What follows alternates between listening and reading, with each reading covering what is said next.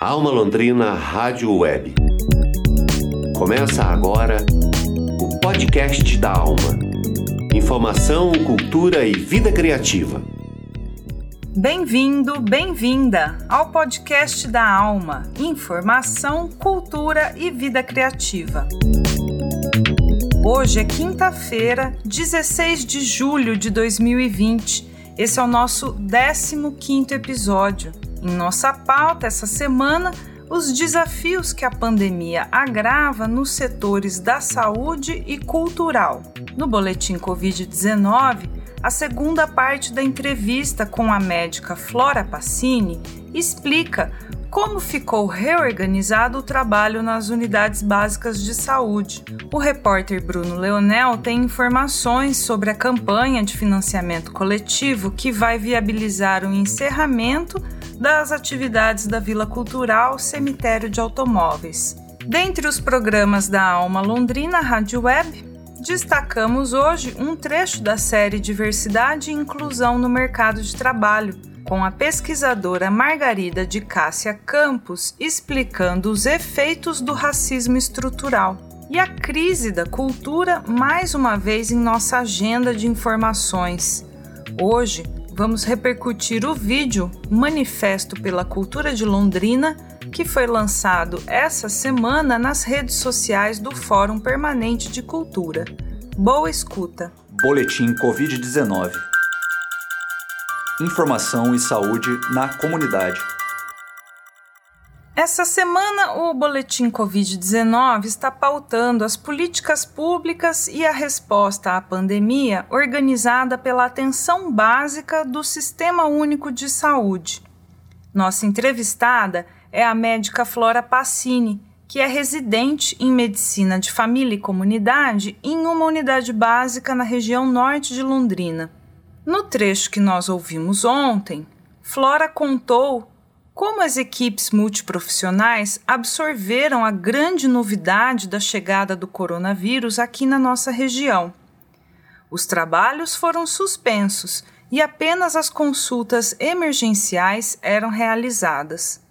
Entre os pacientes, a médica percebeu um aumento na busca por atendimento para ansiedade e depressão. E a sobrecarga emocional da pandemia também impactou a saúde mental dos trabalhadores.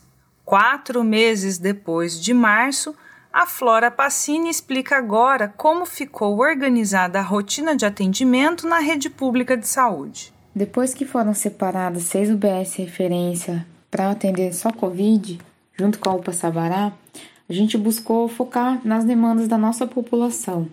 Então, juntamente com a equipe da residência multiprofissional, a gente começou um plano de enfrentamento à pandemia, com quatro eixos principais: comunicação, para informar a população, por exemplo, criação do WhatsApp e a criação do Instagram, Se Liga Londrina, o apoio aos grupos de risco, com contato telefônico ou visita a diabéticos, hipertensos, pacientes com doenças pulmonares, crianças, e se aproximar também do território, contato com lideranças, do bairro, o cuidado com a equipe. E no momento ainda estamos nos adaptando, nós e a população. A gente tem que ser criativo, se reinventar, tentar atender as demandas, ser uma ferramenta daquele local mesmo. E além dessas medidas, a gente está atendendo demanda espontânea, então não só urgência, fazendo teleconsulta, pré-natal, pericultura agora na igreja, as reuniões de equipe voltaram, estamos fazendo visita. Tem coletas de preventivo também para caso prioritário, vacinação com agendamento, coletas de exame com agendamento também.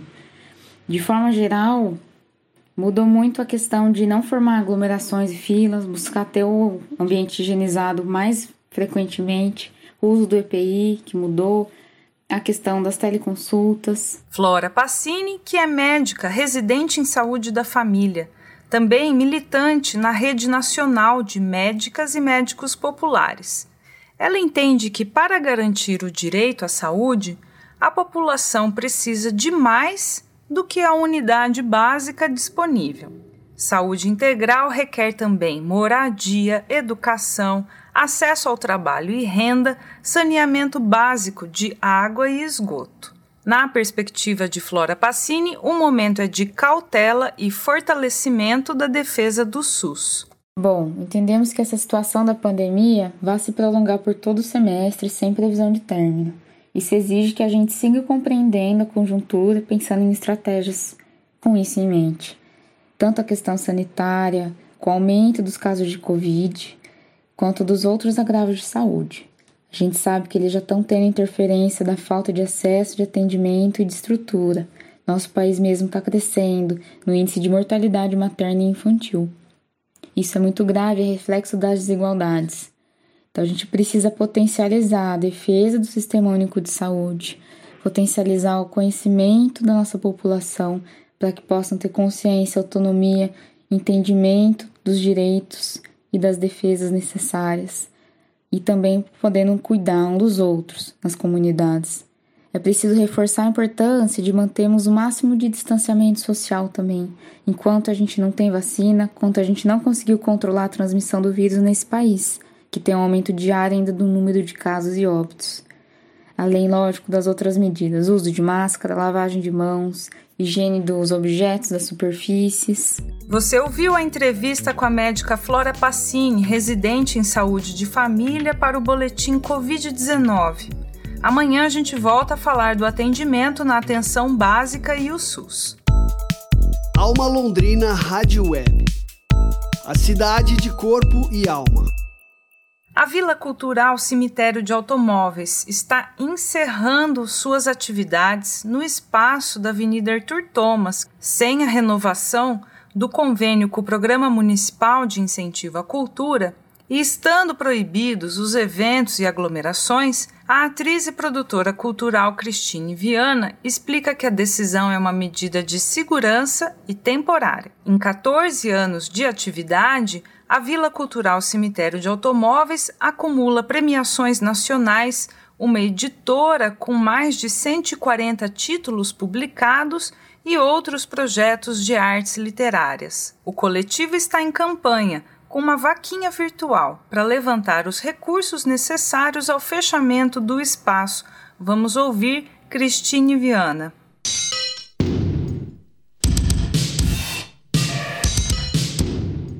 E a gente vem uh, principalmente divulgar a questão da nossa campanha, da nossa vaquinha que está online, está no ar, essa vaquinha ela não é para a manutenção do espaço, e sim para é, o seu fechamento, para que nós possamos encerrar nossas atividades ali na Avenida Arthur Thomas 342. Nós passamos por um edital de seleção do PROMIC pelos pelo programa Vilas Culturais, um projeto estratégico e muito importante da cidade e ficamos é, com notas muito baixas e assim é, não vamos conveniar. Nós não fomos reprovados, nós é, fomos aprovados como suplente, mas não há verba para todos os projetos. Né? Foram seis, mais de seis espaços que se inscreveram e havia acomodado dentro desse edital somente verba para cinco espaços. Bem, eu gostaria muito de reforçar que em nenhum momento eu questiono é, o trabalho da comissão. A comissão é idônea, ela é indicada pelo conselho, portanto, nós temos que observar algo muito importante que vem acontecendo é, durante todo esse processo que a gente está vivendo, que é esse desmonte que a cultura é, vem sofrendo. Espaços culturais que já são estabelecidos e têm o seu valor reconhecido pela comunidade e também até nacionalmente, como no caso do cemitério de automóveis, nós recebemos prêmios nacionais pela atuação nossa na área da literatura, com projetos como Sarau, como Dedo de Prosa. Durante esse período da nossa existência, nós distribuímos mais de 20, 25 mil livros, né? Pelo projeto Assalto Literário, que também é projeto da Vila Cultural Cemitério de Automóveis. O nosso valor ele tá, ele foi impresso durante todos esses 14 anos que nós estivemos de em atividade. E ele vai continuar, porque nós fechamos a, as portas do, do espaço da Arthur Thomas, mas a arte que trazemos conosco a gente vai levar para qualquer lugar. É, nós vamos arrumar, nem que seja um cantinho, para poder estabelecer esse contato é, com o público, que atualmente não é possível, mas assim que terminar a quarentena, a gente volta com todos os projetos que desenvolvemos e não são poucos. É, eu gostaria de deixar um apelo para vocês, para vocês que conhecem o trabalho da Vila Cultural Cemitério de Automóveis, para vocês que já frequentaram o espaço, ou mesmo para quem já ouviu falar, tem alguma referência ou leu algum dos títulos que nós editamos como editora acomodada dentro do espaço cultural, nós temos 140 títulos publicados. Isso não é pouco, né? É, não é muito, né, frente ao tamanho do nosso Brasil, mas a gente tem feito, desenvolvido um trabalho bastante sério, com uma estética bem fundamentada, e agora a gente precisa de vocês. É, nós temos que pagar contas que estão atrasadas, que já é, nosso convênio ele encerra com o Promic, temos que pintar o espaço, enfim, é como se a gente fosse mudar da nossa casa. Tem gasto. E essa casa do cemitério de automóveis é uma casa gigante. Então é muita coisa. E por isso a vaquinha. Vocês podem, é, assim, fazer a doação de qualquer valor, mesmo que seja um valor que considerem pequeno, para a gente vai ser muito importante. E é, no decorrer aí dos dias, nós estaremos lançando um bazar virtual, virtual desculpa, com venda de livros, enfim, vamos aí tentar levantar esse recurso necessário. Não teremos como é, fechar o cemitério de automóveis e isso vai gerar mais custo e vocês sabem, né? Vira, infelizmente, uma bola de neve. Alma Londrina Rádio Web, conectando ideias, unindo manifestações. Essa foi Cristine Viana na reportagem de Bruno Leonel sobre a campanha de financiamento coletivo da Vila Cultural Cemitério de Automóveis. Você pode contribuir com qualquer valor. O link para a vaquinha online vai ficar aqui na página do podcast da Alma, episódio 15. Alma Londrina Rádio Web. Notícia de verdade. Para tratar da questão racial no terceiro episódio da série Diversidade e Inclusão no Mercado de Trabalho, a Fábrica de Criativos da Faculdade Pitágoras produziu uma entrevista com duas convidadas especiais. A coordenação é da professora Juliana Barbosa, na disciplina de Criação e Produção em Rádio. Nós vamos ouvir os estudantes do curso de Publicidade e Propaganda Júlio, Larissa e Moriá em um trecho da conversa com a pesquisadora Margarida de Cássia Campos. Ela é doutora em Geografia pela Universidade Federal de Santa Catarina e recentemente concluiu pós-doutorado na Universidade de Coimbra, com pesquisa no tema das políticas de ação afirmativa para ingresso no ensino superior, propondo uma análise comparativa entre o Brasil a França e Portugal. No trecho, nós vamos ouvir sobre o racismo estrutural e os seus efeitos antidemocráticos sobre a sociedade. Então, na verdade, o racismo estrutural ele é integrante das relações socioeconômicas de qualquer país no mundo, né? Não só do Brasil. Eu tenho trazido mais dados do Brasil, mas é, ele opera em todo o mundo, ok? Então, é, o racismo estrutural, como você falou, está presente em todas as áreas possíveis do sistema. E como você comentou, os negros e negras são os que recebem os menores salários, ou, por exemplo, como você falou, quando a gente entra numa unidade de saúde, tem um médico negro que não é assim natural, como você falou. Qual seria o impacto do racismo estrutural no mercado de trabalho especificamente? Então é o seguinte, é, de certa maneira eu já adiantei algumas coisas, por exemplo, no caso do desemprego, né? Eu já disse que os dados demonstram que dois terços dos desempregados são os pretos e pardos, que a gente constitui enquanto um grupo é, que nós denominamos de negros no Brasil, é, isso é um dado. Tem outros dados também. Tem um, a PNAD do ano passado, que é aquela pesquisa nacional de amostra de domicílio do IBGE, ela demonstrou, foi em novembro do ano passado que, que esses dados foram postos, que a diferença salarial entre os brancos e os negros eram de 45%. Então, se a gente pega isso e depois destrincha em relação ao salário, veja bem. Então, o, o, hoje, um homem branco no Brasil que não tem diploma de ensino superior, ele ganha em média R$ 3.579 e um homem negro, R$ 1.970. Com ensino superior, que você fala, você pensa assim, olha, então o negócio é, é montar né, as ações afirmativas, a questão é, de fazer com que é, o, o, o negro consiga um diploma de ensino superior, porque a gente vai acabar com a desigualdade. Isso é uma mentira. Por quê? Porque os dados indicam que hoje um homem negro com diploma de ensino superior ele ganha em média R$ 4.834, enquanto o homem branco com diploma de ensino superior ganha R$ 7.033. Então a questão não é diploma, e sim que continua incidindo sobre ele uma opressão que é o racismo. A pesquisadora Margarida de Cássia Campos, especialista em políticas afirmativas no ensino superior. O terceiro episódio da série Diversidade e Inclusão no Mercado de Trabalho também traz as perspectivas da professora de Londrina, Maria de Fátima Beraldo. Ela é membro do Grupo de Trabalho de Combate ao Racismo do Ministério Público do Paraná. O episódio completo sobre diversidade e inclusão étnico-racial no mercado de trabalho já está no nosso site almalondrina.com.br. Alma Londrina Rádio Web. Informação para a qualidade de vida. O Fórum Permanente de Cultura de Londrina está mobilizado pela implementação de medidas emergenciais nas políticas culturais de incentivo à produção local. Aqui na Alma Londrina Rádio Web, nós estamos acompanhando a situação dessas demandas que estão sendo apresentadas pelos profissionais do setor.